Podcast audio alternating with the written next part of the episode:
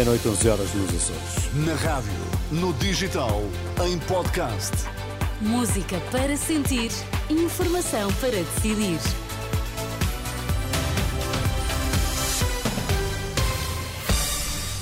Notícias na Renascença, destaque-se esta hora.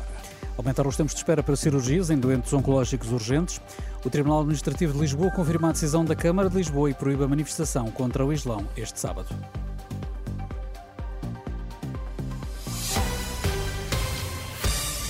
Os tempos máximos de resposta garantidos para cirurgia oncológica diminuíram em média, mas aumentaram para os doentes com cancros que devem ser operados em três dias. É o que mostram os números relativos ao período entre 2019 e 2021. O alerta foi deixado pela Direção-Geral da Saúde, que reconhece que os tempos de espera aumentaram em 2020 devido à pandemia de Covid, mas foram recuperados em 2021, atingindo os níveis de 2019, ano ainda pré-pandemia. O Infarmed garante que comunicou à União Europeia as medidas de restrição à exportação de medicamentos em vigor desde 2017 e que também informou sobre a atualização de 2021. É a resposta à Associação Portuguesa de Importadores e Exportadores de Medicamentos, que alertou esta sexta que nas medidas de restrição à exportação de medicamentos poderão ser declaradas inaplicáveis porque o Infarmed não teria notificado a Comissão Europeia antes de entrada em vigor, mas a Autoridade para o Medicamento garante que não, informou Bruxelas.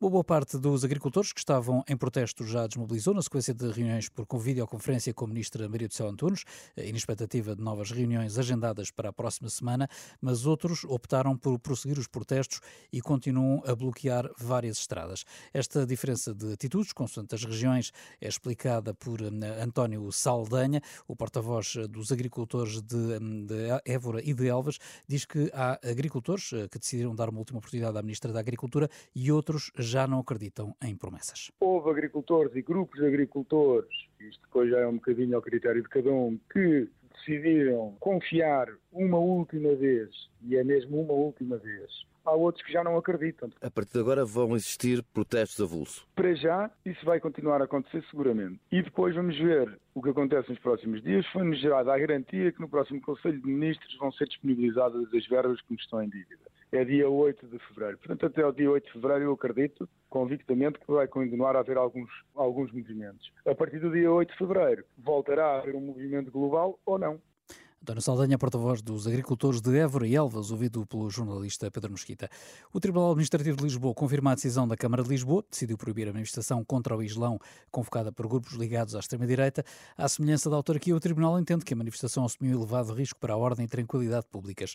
Em alternativa, está, no entanto, a ser convocada uma ação de protesto para o final da tarde deste sábado entre o Lar Camões e a Praça do Município, que não tem oposição da Câmara de Lisboa, porque não recebeu qualquer alerta da PSP eh, sobre questões de segurança. Ainda assim, fonte da PSP, contactada pela Renascença, assegura que há um dispositivo policial preparado para intervir caso seja necessário.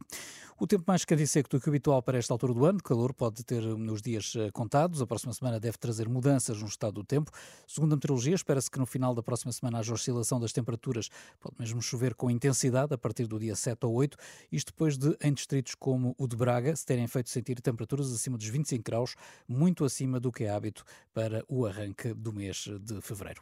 No futebol, vem uma jornada aparentemente tranquila, este fim de semana para os três primeiros da tabela, mas nunca sabe, Ribeiro Cristóvão.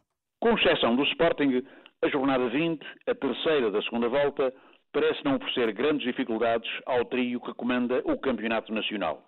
O Sporting realmente tem uma deslocação difícil a Famalicão, mas há que ter em conta que nesta altura a equipa leonina está a atravessar um excelente momento, em grande forma, a somar vitórias e, sobretudo, a marcar muitos golos. Portanto, vai ser um jogo interessante, ainda que a dúvida se mantenha em relação àquilo que vai ser o desfecho.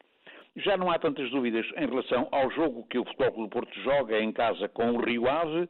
Vamos ver como é que as coisas vão correr no Estado do Dragão, depois desta semana turbulenta que acaba de viver a coletividade nortenha. O mesmo acontecendo em relação ao Benfica, que recebe a equipa do Gil Vicente no domingo e frente ao qual é claramente favorito. Claro que o Gil Vicente também vai oferecer, como de resto tem acontecido com quase todas as equipas, dificuldades aos encarnados, mas o Benfica seguramente acabará por vencer. Portanto, uma jornada que, repito, apenas traz algumas dúvidas ao Sporting Famalicão, em Famalicão, que poderá trazer algumas novidades nesta jornada quente do Campeonato Nacional. Ribeiro Cristóvão, e a divisão da 20 jornada do Campeonato de Futebol.